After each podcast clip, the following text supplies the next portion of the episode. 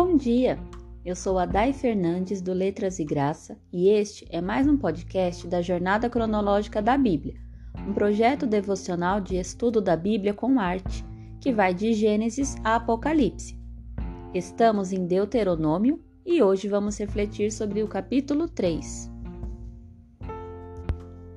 O discurso de Moisés, contando os feitos de Deus, objetivava fortalecer o povo para enfrentar as batalhas da conquista de Canaã. Por isso, a ênfase foi sempre colocada na ação divina.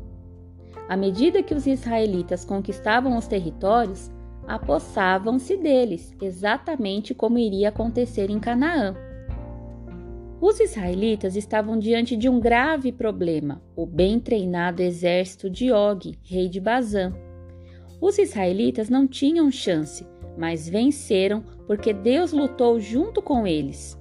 Deus pode ajudar seu povo, independentemente dos problemas que eles enfrentem. Não importa quão insuperáveis possam parecer os obstáculos. Lembre-se de que Deus é soberano e ele cumprirá suas promessas. Em Deuteronômio 3, 21 e 22, nós vemos que notícia encorajadora para Josué que deveria liderar esses homens contra as persistentes forças do mal na terra prometida. Como Deus prometera ajudá-lo a vencer cada batalha, ele nada tinha a temer.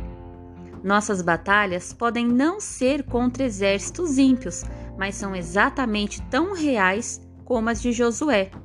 Quer estejamos resistindo à tentação ou combatendo o medo, Deus prometeu lutar conosco e por nós quando depositarmos nele nossa esperança e confiança.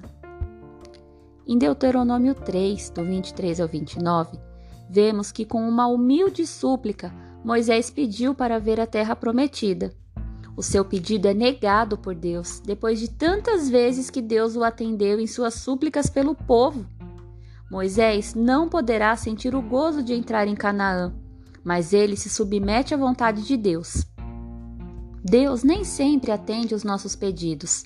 Ele, sabendo de todas as coisas e por amor a toda a sua criação, decide conceder ou não o que pedimos, conforme sua vontade e seu caráter, sempre bom. Até Jesus, diante da sua morte eminente, teve negado seu pedido de ser poupado do sofrimento. Com ele, aprendemos a postura de humildade e confiança em Deus, e podemos também orar não seja como eu quero, e sim como tu queres, como está em Mateus 26, 39.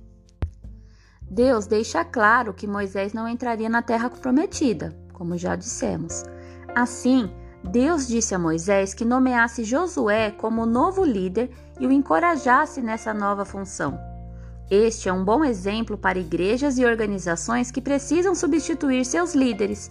Os bons líderes preparam sua equipe para que possam operar sem ele, descobrindo aqueles que têm potencial de liderança, proporcionando o treinamento de que eles precisam e procurando maneiras de encorajá-los.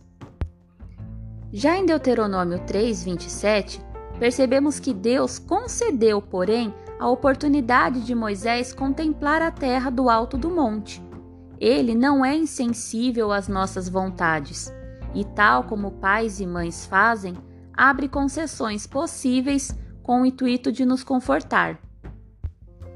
E em Deuteronômio 3, 28, percebemos que está chegando a hora de Moisés passar a liderança ao seu sucessor. Temos aqui um belo exemplo de como isso pode acontecer, com orientação, motivação e encorajamento. Não há lugar para ressentimentos ou mágoas do líder que está saindo nem retenção de informações para prejudicar o sucessor. O líder que deixa o cargo, a partir da sua experiência, é o que melhor pode orientar, motivar e encorajar quem vai continuar com a missão normalmente pré-estabelecida, que é maior do que os dois. Se Deus falou com você em alguma dessas reflexões, compartilhe comigo nas redes sociais. Eu vou gostar muito de saber o que você achou. Deus te abençoe. Até mais.